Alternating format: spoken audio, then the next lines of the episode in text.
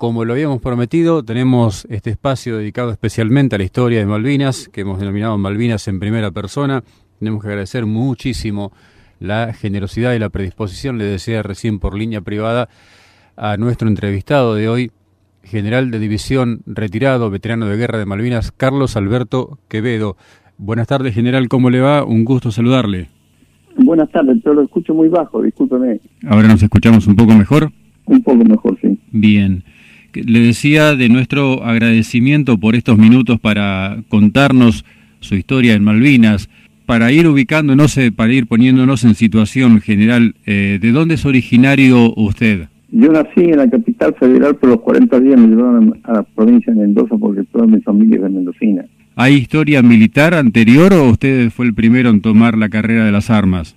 No, tuve un tío, un hermano de mi, de mi padre, oficial también. ¿También del ejército? Ejército. ¿En qué año ingresó al Colegio Militar de la Nación, General Quevedo? 1954. ¿Y es egresado de qué promoción? De la promoción 87 en 1967. Con el grado de teniente coronel lo encuentra el año 1982, ¿es así? Afirmativo. ¿En qué unidad estaba destinado en ese entonces? Jefe del grupo de transportado cuatro residentes en la ciudad de Córdoba la unidad con la que definitivamente eh, fue trasladado a las islas y con la que estuvo combatiendo. Eh, ¿Cómo se entera del 2 de abril en su unidad? El primero de abril a las 22 horas estábamos, nos habíamos venido reunirnos a todos los jefes de elementos de la Brigada Transportada 4 en el comando de la brigada para recibirlo al general comandante de la brigada que regresaba de Buenos Aires en la reunión de alto mando y nos traía la noticia de que estaba en desarrollo de la Operación Rosario. ¿A partir de qué momento usted se entera de que su unidad o parte de su unidad va a ser eh, movilizada a Malvinas? Al día siguiente nos dijeron, esa misma noche nos dijeron que al día siguiente nos iban a dar las directivas porque en un principio la Brigada Transportal 4 preparó una, una, una fuerza de tarea que, y mi unidad debía dar un equipo de combate para la conformación de la misma. Cuando se refiere a un equipo de combate, ¿se refiere a una subunidad, a una batería? El equipo de combate sí es una subunidad, aproximadamente 120 hombres, con un jefe de batería, oficiales subalternos y suboficiales y soldados. Eh, ¿Los aprestos empiezan inmediatamente para el traslado? No, nos ordenan prepararnos y recibir instrucción de infantería. Y cuando fuéramos a partir, se nos iba a avisar con tiempo para prepararnos tenemos entendido que después no es simplemente esa unidad, esa batería que, movilizan, sino que es movilizada gran parte de la unidad o prácticamente completa, ¿es así? Afirmativo. El 22 de, abril a las 22 y 15 horas me llaman por teléfono como antes del tercer cuerpo de ejército que me en su despacho, lo hago y, entre las 22 y 30 y 20 y 015 del día siguiente recibo las órdenes pertinentes para marchar a Malvinas con toda mi unidad, con la totalidad de, cañones, solamente tres vehículos livianos y 70 toneladas de munición. ¿De qué cantidad de personas estamos hablando? ¿De qué dotación estamos hablando de movilizar, eh, general? Yo llevé 362 hombres solamente porque debía llevar el menor número de personal, pero disponía en mi unidad en esos momentos de 750 soldados porque tenía la mitad la clase 62 claro. y la clase 63 incorporada. ¿Y cuántas baterías de tiro? Una batería de comando y tres baterías de tiro. ¿De cuántos cañones cada batería? Cada batería tiene seis cañones. ¿Qué dotas? de 105. ¿El Otomelara? Otomelara con un alcance de 10 kilómetros, 200 metros. Claro, usted nos hablaba de una cantidad importante en kilos, también en toneladas de municiones, ¿verdad? 70 toneladas de munición. ¿Cómo se realiza el traslado de su unidad a Malvinas? ¿A través de qué medio? Bueno, a las siete y media de la mañana, cuando llega la, la gente que no les avisamos a nadie porque me quedé con el segundo jefe preparando todo lo que era el, cuadro de organización e impartir las órdenes a los jefes de batería con la premisa de que eligieran el mejor hombre y en lo posible voluntarios y que no dejen de llevar absolutamente nada de todo lo que sea necesario. ¿Y el traslado físico de, de la dotación cómo se realiza? Quiero puntualizar algo antes de eso, porque a las 11 de la mañana aproximadamente me avisan que había unos soldados en la puerta de mi despacho, que aproximadamente unos 300 hombres, porque fue una, mira una fila de más de una cuadra y media, que me pedían ser incorporados al cuadro de organización voluntariamente. motivo por el cual este, debí de responderle que ya no era posible porque estaba todo organizado con soldados voluntarios, este, por lo cual le agradecía su ofrecimiento de concurrir, lo cual demostraba su valentía y amor a la patria. Soldados de clases anteriores que habían pertenecido a la unidad. De las dos promociones. De las dos promociones. De, la clase 62 y clase 63. Qué bárbaro. Y en consecuencia, a las 18 y 18 y 30 horas, primero le presenté al comandante de la brigada listo para marchar a la guerra, y a continuación el comandante del tercer cuerpo, general Guañamén Pereló, también listo para marchar a la guerra. Ahí los saludados, los saludados les dan palabras ambos comandantes y quedamos a la espera de que a partir de las 20 y 30, con vehículos, camiones de la unidad, nos trasladamos la primera fracción, que fue un tercio de lo que mandamos a Malvinas, que fuimos a Pafa Franca a esperar los aviones que iban a llegar alrededor de las 22 horas. Ese fue el primer tramo de la movilización, así que fue en vuelo. ¿Fue vuelo directo a Malvinas o con escala en Patagonia, general? Cuando llegamos los aviones empezamos a cargarlos con la gran sorpresa de que los jeeps, los largos que yo había preparado para llevar, no entraban en el avión, motivo por el cual debimos reemplazarlos por los cortos. Que volver a mandarlos a buscar a la unidad en definitiva, a las 4 de la mañana partió el primer contingente para Malvinas en forma directa a Comodoro Rivadavia. ¿Y el primer salto de la unidad de Malvinas, cuándo se produce? Me refiero al pase del continente a las islas. ¿Cuándo se produce la primera avanzada de su unidad hacia Malvinas? El día 23 a las 4 de la mañana. A continuación, ordeno que venga el segundo contingente, el otro tercio de, de los efectivos, y esperamos a las 3 de la tarde, 15 horas, partió el segundo grupo, de, el segundo vuelo, en el cual marché yo con ese segundo vuelo, porque el primero había ido a orden del segundo jefe. ¿Cómo fue la llegada al archipiélago? ¿Cómo fue la llegada al aeropuerto de Malvinas? Fuimos hasta Comodoro Rivadavia. El último contingente a orden del capitán Prandone arribó a Comodoro Rivadavia alrededor de las 19 horas. Y ahí nos dijeron que permaneciéramos en espera que nos iban a avisar cuando íbamos a embarcar, que posiblemente sería el día 24 a primera hora. Así estuvimos en el aeropuerto esperando, eh, pernoctamos ahí y esperamos este, ser embarcado, cosa que se concretó el día 24 a, la, partir de las 18 horas aproximadamente, en 11 aviones que estaban preparados para el traslado de todo ese personal. Despegamos de Comodoro Rivadavia rumbo al aeropuerto de Malvinas. En el viaje ya estábamos por aterrizar en el aeropuerto, en el puerto, aeropuerto de Puerto, Argentino, sí. cuando el piloto del avión en el cual yo viajaba nos avisa por parlante de que ese avión no iba a aterrizar porque un viento cruzado impedía su aterrizaje, motivo por el cual regresamos a Comodoro Rivadavia. Regreso a Comodoro Rivadavia, bajamos del avión a la espera de que pudiéramos volver a embarcar y me encuentro con la novedad de un efectivo de aproximadamente 35 hombres que no habían alcanzado a embarcar con la masa a orden de, la operación, en ese momento la operación era el capitán Perandone. Y ahí me entero de que se había producido la zona de exclusión. En esos aviones solo, solo marchábamos los hombres, porque el material había sido embarcado a órdenes del subteniente Sanera. Únicamente podía mantener una vez embarcado todo el material, un solo oficial según la directiva de la, de la Armada. Al enterarme que se había producido la zona de exclusión, imparto las órdenes para el capitán Perandone para que haga regresar todo el material a Comodoro Rivadavia y que a medida que impartían las órdenes iban a ser embarcados hacia Malvinas. Me embarco para nuevamente alrededor de la una de la mañana, un poco más de la una de la mañana, porque llegamos como a las tres y media al aeropuerto de, Puerto Argentino. Llego y me espera mi segundo jefe y me dice que la tropa había armado carpas y estaba toda descansando en el aeropuerto de Puerto Argentino. Me indica que me puedo alojar ahí el hangar de Puerto Argentino, cosa que hago, me acuesto con mi, con mi equipo de campaña. A la media hora tocan alerta roja. ¿Qué significa alerta roja? Que en un lapso de media hora se podían producir cañoneos o bombardeos.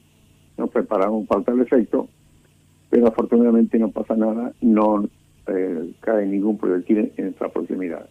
La, la mañana siguiente me voy a la a Puerto Argentino, a la ciudad de Puerto Argentino, a hacerme la presentación al comandante de la brigada a la cual iba agregada, que era el general Parada, y le informo la situación de mi unidad y me imparte la orden de que nuestra unidad iba a actuar en la Gran Malvina, con dos baterías en Puerto Howard y una batería en Bahía Fox. Debía permanecer en el aeropuerto, en la aviación del puerto argentino, para cuando llegara la orden de embarcar, así eso se produciría. Terminado de impartirme las órdenes, le solicito al comandante de que me autorice a retirarme un kilómetro y medio, dos kilómetros de puerto argentino, en razón de que estaba desembarcando toda la Brigada 3 y el aeropuerto de Puerto Argentino estaba un muy conglomerado de efectivos este, de tropas. Eh, no estaba muy convencido, pero después de cruzar algunas, algunos fundamentos, me autoriza hacia hacerlo. Una vez que nos desplazamos unos dos kilómetros, entramos en posición por cualquier eventualidad.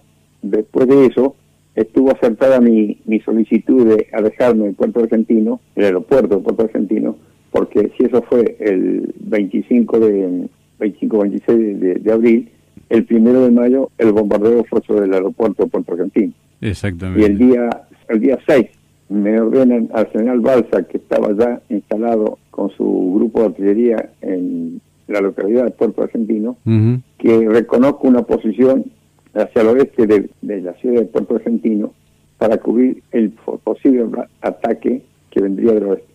Eso eh, para el grupo Artillería 3, que era comandado por el entonces Teniente Coronel Balsa, y ustedes estarían en situación similar. Y el día 7 empezamos el desplazamiento con unos camiones que me facilitaron para hacerlo, pero la masa fuimos caminando y lo que utilizó los, camiones fue para trasladar, para enganchar las piezas y ir hasta la nueva posición.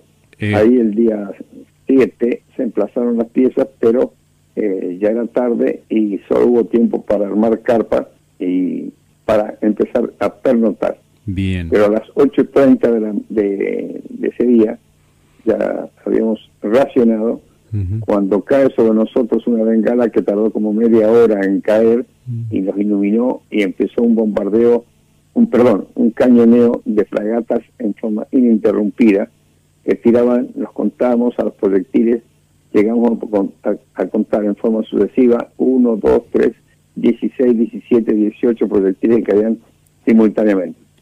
Duró aproximadamente una hora ese cañoneo y nosotros nos refugiamos en una altura de cerca de Chapel Hill, donde había piedras quebradas, de una altura de aproximadamente 50 metros, y fue lo que nos protegió de ese cañoneo y tuvimos la suerte de no recibir ninguna base.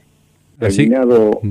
el cañoneo, bajan a las carpas donde se habían este, preparado y muchas de ellas fueron perforadas por los proyectiles que nos tiraron a los efectivos nuestros, claro. pero sin herir a nadie.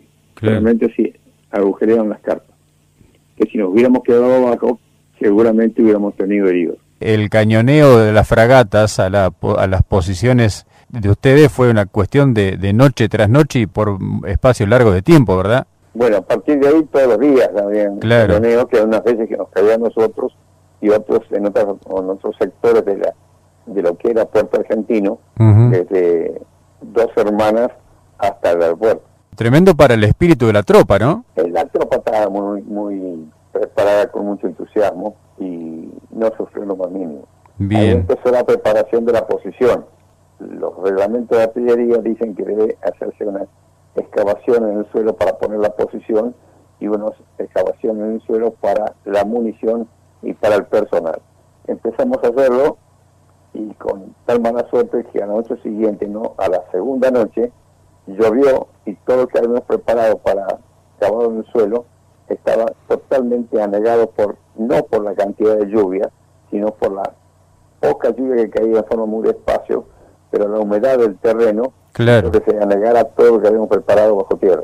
Claro. Eso fue durante la noche. Al levantarnos, tomó conocimiento de la situación y como yo había recorrido ya este puerto argentino, y en esta, eh, hasta el inicio de la guerra, el combustible que se usaba en, la isla Malvinas era provisto por IPF, que transportaba hasta, hasta Puerto Argentino en tambor de 200 litros. Ordeno traer tambor de 200 litros y formamos una posición, una defensa de la posición alrededor de la, de la misma, abriendo las tapas de la parte de arriba de, de, los tambores, llenándolos con turba. Turba es una especie de césped muy, muy húmedo, lo cual daba consistencia a su contenido y además lo rodeábamos a los tambores con turba, lo cual construyó una posición de defensa de un metro treinta de alto, perdón, de un metro veinte de, base, de un metro cincuenta de alto, que formaba el refugio de la, del cañón. Y en posterior se hizo para la munición y luego para el personal con cinco tambores por costados y tres tambores a la entrada. Lo cubrimos con, con turba y dio un gran resultado a tal punto que caía un proyectil a 5 metros del, del, refugio del personal y las esquilas eran absorbidas por la turba y no producían ningún tipo de baja. Qué, qué, buena protección, ¿no? Qué, qué, buena posición para, para el resguardo de los soldados, ¿no? De la tropa. Fue un gran resultado, una idea de gran resultado. Así permanecimos este, todos los días perfeccionando un poco más a la, a la posición de fuego y dando instrucción a la tropa para que todavía no estaba del todo instruida. Pero la gran ventaja que tuvo la, mi unidad era que era tradición, era no, fue y sigue siendo que en la Brigada Transportada 4 se cumplen los cuatro periodos de instrucción. Al estar los cuatro periodos de instrucción del año 81, mis cuadros estaban instruidos. En consecuencia, la mayor fracción que se manejaba era el jefe de pieza con seis soldados. En consecuencia, el resultado de la instrucción de los soldados ya era totalmente adecuada para enfrentar una guerra. El servicio de pieza estaba totalmente aceitado, digamos. Totalmente aceitado. Qué bueno poder contar con, con la misma dotación de personal con la que uno tenía en, en instrucción, ¿no? En el continente, en sus bases en tiempo de paz, poder contar. Claro. Usted nos hablaba del resguardo en cuanto a lo que armaron con los tambores y demás pero el equipamiento que tenía la tropa era se hizo adecuado, pudieron soportar bien las inclemencias del clima y demás. Totalmente adecuado. El mismo equipo que tenía el soldado era el mismo equipo que tenía yo. Consistía el doble par de, de seis pares de medias, bombacha, garibaldina y una campera y birrete y una campera muy adecuada que nos permitió soportar el clima de, Malvinas sin ningún problema porque era adecuado. Con la única variante que hacíamos que se, usábamos dos pares de medias y al día siguiente, de, al terminar de utilizarla durante el día, sacábamos la que estaba arriba, la poníamos en contacto con la piel y poníamos un par de medias limpio. Se hacía toda la noche hasta que ordené que se hiciera eso, todo el mundo hacía eso y no teníamos problema de ningún tipo de problemas con el calzado. ¿Y el racionamiento cómo les llegaba, general? El racionamiento nos llegaba normal igual que a todas las unidades, pero al tercer o cuarto día no era suficiente. En consecuencia, hice hacer una encuesta, proponía que juntáramos el racionamiento del mediodía y de la noche y comíamos a las dos de la tarde, dos y media, un racionamiento bien abundante de tal forma de quedar satisfechos. Y a la noche tomamos un mate con un pan, con un pan y bueno, era la forma de pasar el día alimentados y dio buenos resultados.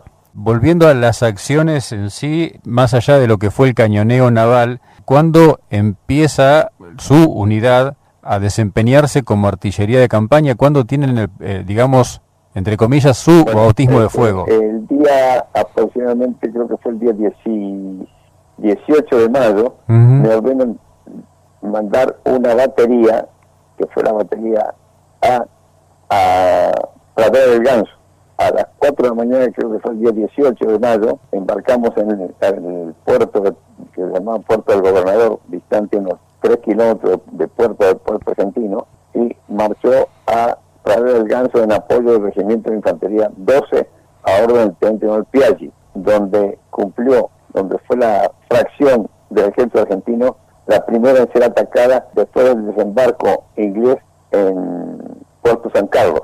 En razón de que era la facción del ejército argentino más próxima a, ellos, primero atacaron esa posición y después que la neutralizaron, iniciaron un ataque que empezó el día 10 de junio con un cañoneo, un ataque nocturno, que fue la gran sorpresa y la gran diferencia, la gran diferencia del armamento y equipo de armamento con que contaban los ingleses con respecto a nosotros. Porque al hacer un ataque nocturno, en primero fue sorpresa porque ellos tenían los suficientes elementos. Cada hombre de una sección tenía una mira telescópica que alumbraba donde tenía que tirar. A diferencia de nosotros que teníamos dos para alumbrar a 31 hombres.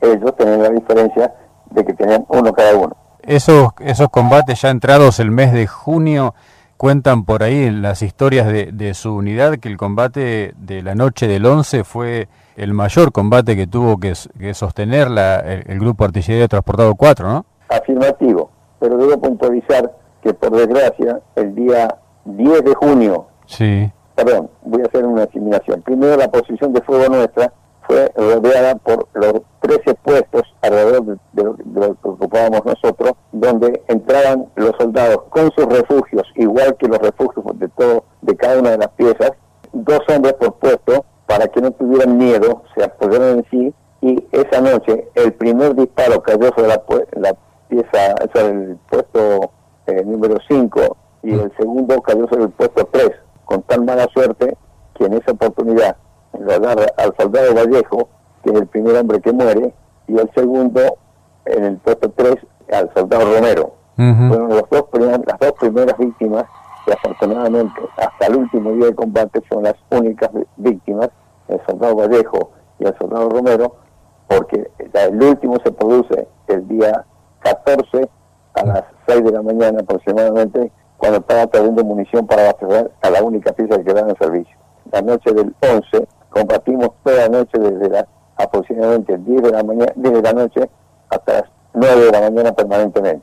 ¿Es real que tiraban con una cadencia de fuego que era este, prácticamente imposible de sostener ustedes? Que, que por ahí hasta superaba la, expectativa de, armado del Lotomelara? Era en, función, habíamos armado el comando de, del ejército tirar en función a los requerimientos de los efectivos que estaban en primera línea. Claro, debemos contarle a la audiencia que eh, la artillería en la gran mayoría de los casos tira respondiendo a, la tropa de infantería o las tropas desplegadas en primera línea para este, tratar de sostener una posición o en todo caso proteger un repliegue, ¿verdad? En la posición que estamos ocupando sobre una posición defensiva sí. era para cuando veían donde venía el ataque enemigo apoyar el fuego de infantería ser apoyado por la artillería, lo que motivó, como estaba todo el frente de, lo que era dos hermanas y lo que era el regimiento y el regimiento 7 que estaba más hacia el norte, todo un frente de aproximadamente unos 8 kilómetros que había que cubrirlo con artillería. Y mi unidad era la que estaba más próxima para efectuar ese apoyo. Y ya había llegado la artillería inglesa, porque en un principio eran las fragatas, y los sables. Y después agregó la artillería de campaña inglesa que tiene un alcance de 16 kilómetros contra los 10 kilómetros 200 metros de nuestra, de nuestra artillería. Era difícil de sostener la situación de contraartillería, de fuego de contraartillería en ese caso, ¿no? Eh, bueno, era, era realmente una guerra. Eh, muy difícil de explicar porque solamente se puede explicar viviéndola. Hay muchos detalles de por medio la primera medida que tomé fue modificar la forma de comer. Comíamos un, solo plato de fuerte. Otra cosa, todos los días a las 4 de la tarde, hacia la formación de la tarde, le informaba a toda la gente que estaba en mis órdenes de la situación que estaba viviendo el ejército argentino en toda la isla. Y los avances de, la, de los ingleses con sus novedades de ser atacados por la Fuerza Aérea Argentina, que tuvo un brillante desempeño con los pilotos de la Fuerza Aérea, que es reconocido por todo el mundo como brillantes y valientes con la diferencia de aviones que tenía nuestra Fuerza Aérea con respecto a la que ponía la Fuerza Aérea Inglesa. Volviendo a las acciones, general, usted en un momento mencionó de la última pieza, el abastecimiento de la última pieza que, quedó, que es, es un, hecho destacado realmente, esa última pieza del Grupo Artillería Aerotransportado 4. Bueno, era una única pieza en, condiciones de ser tirada porque teníamos otras piezas que podían ser tiradas, pero el terreno era tan tan húmedo, tan Sí. que quedaron enterradas de tanto tirar hacia el norte. Y el ataque vino desde el oeste porque hizo una conversión en Modi Group y nos atacaron de frente desde el, desde el oeste.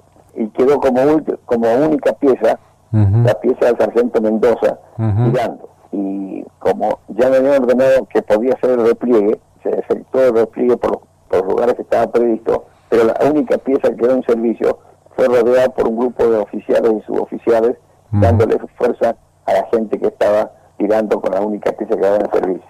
Con la particularidad que unas dos horas antes el jefe de pieza se resbala, se cae y queda mal, mal golpeado y tiene que irse al, lo llevan al hospital de Puerto Argentino. Y ahí el jefe de batería, el subteniente Suárez, lo pone como jefe de pieza al soldado, ah, le llaman la monita, no me acuerdo el nombre.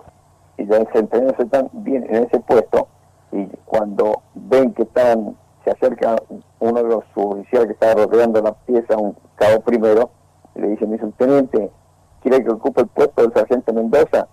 Y le dice, no, gracias, porque el soldado fulano se está desempeñando muy bien. Lo cual muestra tres aspectos muy positivos. La del suboficial, que ve que podría ser ocupado ese puesto por un suboficial, se ofrece voluntariamente para ocuparlo. El oficial que reconoce que el soldado está desempeñándose bien y lo deja en su puesto, y la eficacia del soldado que siendo soldado se desempeña en un puesto de suboficial. Hablaba del repliegue de, de- de las, de las tropas. Eh, llega el momento de- del cese del fuego. Eh, ¿Cómo le llega a ustedes esta notificación, general? La última tira hasta la última munición, Sí. cuando el enemigo ya estaba a 700 metros de nuestra posición. Y entre el enemigo y nosotros no había nada de infantería. Estaban tirando prácticamente con puntería directa. Sí, con la única pieza que estaba en servicio. Hasta que se tira la última munición y nos replegamos porque no, te- no teníamos con qué enfrentar Claro. a una infantería totalmente este, configurada con una, una única pieza de, de artillería y el resto de las piezas habían replegado. Viene el repliegue entonces de todo lo que quedaba de la unidad de Puerto Argentino, la zona del aeropuerto. ¿Cómo fue ese, el, el volver a...? nos replegamos por los, por los caminos que yo había ordenado que nos replegáramos Ujú. y nos juntamos detrás del cementerio de Puerto Argentino, donde representaron la unidad formadas Sí. para yo hablarles y es uno de los momentos más importantes porque ya veíamos la derrota de nuestra fuerza por Ujú. parte de los ingleses. Sí. Nos presentan la- las baterías con los soldados con cabizbajos, con los hombres bajos, con los hombros bajos y es cuando no, sé qué fue lo que dije, me iluminó Dios, les hablé lo que significaba el desempeño de la artillería en esta batalla y es cuando levantan pecho, levantan la cabeza y se ponen orgullosos de haber cumplido con su misión. Su orgullo que nos mantiene hoy unidos, que es una cosa posterior a terminada la guerra, que se inicia, no sé si usted quiere que siga hablando de esto, que es muy importante. Sí, sí, por supuesto, por supuesto. nos hacen ir a, detrás del, cementerio a desalo, hacemos noche y a la mañana siguiente los ingleses nos hacen marchar al aeropuerto de Puerto Argentino, donde pernoctamos en lo que teníamos, al aire libre algunos, y a la mañana siguiente nos ordenan marchar sobre Puerto Argentino para ser embarcados en barcos que nos traerían al continente. Pero a los oficiales, al segundo jefe de operaciones y a mí, nos separan y nos embarcan en un avión que desembarque, cerca del, del en el hipódromo de Puerto Argentino Sí. y nos llevan prisioneros a San Carlos. Llegamos a San Carlos, éramos unos alrededor de 40, 45 jefes de oficiales y nos alojan en un lo que había sido un frigorífico Sí. oficiales de la Fuerza Aérea, eh, algunos de la Armada y la mayoría del Ejército. Y ahí permanecemos prisioneros en ese edificio. Pero a mí personalmente, al cuarto día, el día 20 de junio, me evacúa la Cruz Roja por un problema de salud que yo tenía. A tres oficiales más y a mí. Una vez ya de regreso en el continente, ¿volvió al, al Grupo Artillería Transportado 4 en Córdoba o fue destinado a otra unidad eh, general? No, volví a la misma unidad que había estado antes de partir, este, donde habían más o tenía cerca de 500 hombres ahí todavía. El día 12 de agosto me relevan como jefe, cuando relevan a todos los jefes de unidad, y caminando por la plaza de armas le digo al segundo jefe, le digo, mayor fulano, tenemos que formar, determinar un día para juntarnos todos los años. Yo sugiero el día del bautismo de fuego. Si bien el bautismo de fuego lo realizó la batería A, eh, Ganso, a otra del capitán Chanampa, teniente Pino Chanampa en aquella oportunidad, el nuestro fue el 11 de junio. Pero yo sugerí el día del bautismo de fuego, no hice diferencia si uno u otro, pero cuando empiezan a conmemorar el bautismo de fuego, ya no yo al frente de la unidad, mm. sino quienes sucedió en mi puesto, lo, conmemoraban el 11 de junio de los años 83, 84, 85 y 86. En el 87 me van a ver esos cinco soldados y me dicen, eh, jefe, ¿no va a ir a la formación del 11 de junio? Por supuesto, si fuese la mía, ¿cómo no voy a ir? Pide un avión, pide un avión. Me prometen un avión para el día siguiente en sector militar del, aeropuerto de, Buenos Aires y cuando llega el avión eran a las 12 plazas y los soldados y, lo, y yo que los acompañaba éramos en total 18. En consecuencia, 6 se quedaron sin viajar pero apareció una tarjeta de crédito y pudimos sacar pasajes para los seis que querían viajar y viajaron en la línea, llegaron a Córdoba y se incorporaron al total. A partir del año 1987 a la fecha, todos los 11 de junio, o perdón, los viernes más próximos al 11 de junio, conmemoramos el bautismo de fuego del grupo artillero transportado 4 en Malvinas. Y al, al principio fuimos 18, 17 soldados y yo 18. Al año siguiente se incrementó el número, al año siguiente ya fueron los padres, los hermanos, luego las, las madres, siguieron los años, se incorporaron las novias, los hijos y ahora me presentan los nietos con un entusiasmo que ha dado en calificarse la familia del grupo artillería transportado 4 Malvinas. Que conmemoramos el día viernes la formación este, oficial para todas las autoridades y demás, y el día sábado siguiente almorzamos únicamente los integrantes de oficiales, suboficiales y soldados con su respectiva familia. Hacemos una comida de camaradería que mantiene el, espíritu de siempre. Qué orgullo, ¿no? Que, que, se haya producido todo eso. Es una de las unidades emblemas de este tipo de reencuentros de veteranos, el Grupo Artillería Transportado 4. Realmente es un verdadero orgullo porque el espíritu que, se ha, que ha formado la unidad se extiende como característica de que la Brigada de Transportado 4 usa boina roja, sí. que la mayoría de los soldados que fuimos a Malvinas eran de Buenos Aires, solamente 22 de Córdoba, pero han formado agrupaciones de soldados y muchos soldados que no fueron del grupo se usan de boina roja y cuando se juntan son mucho más de los realmente artilleros. General, ¿en qué año se retiró de la actividad? Me retiré en el año 1994. Perdón, 95, 95. ¿Y en qué cargo qué cargo tenía entonces? En principio quiero decir que yo pedí el retiro y no me retiraron. Tuve un desencuentro con una persona que no me agradó, entonces pedí el, retiro. Estaba ocupando el puesto de comandante, fui, fui comandante del tercer cuerpo de ejército y en el último año me pasan como comandante de institutos militares.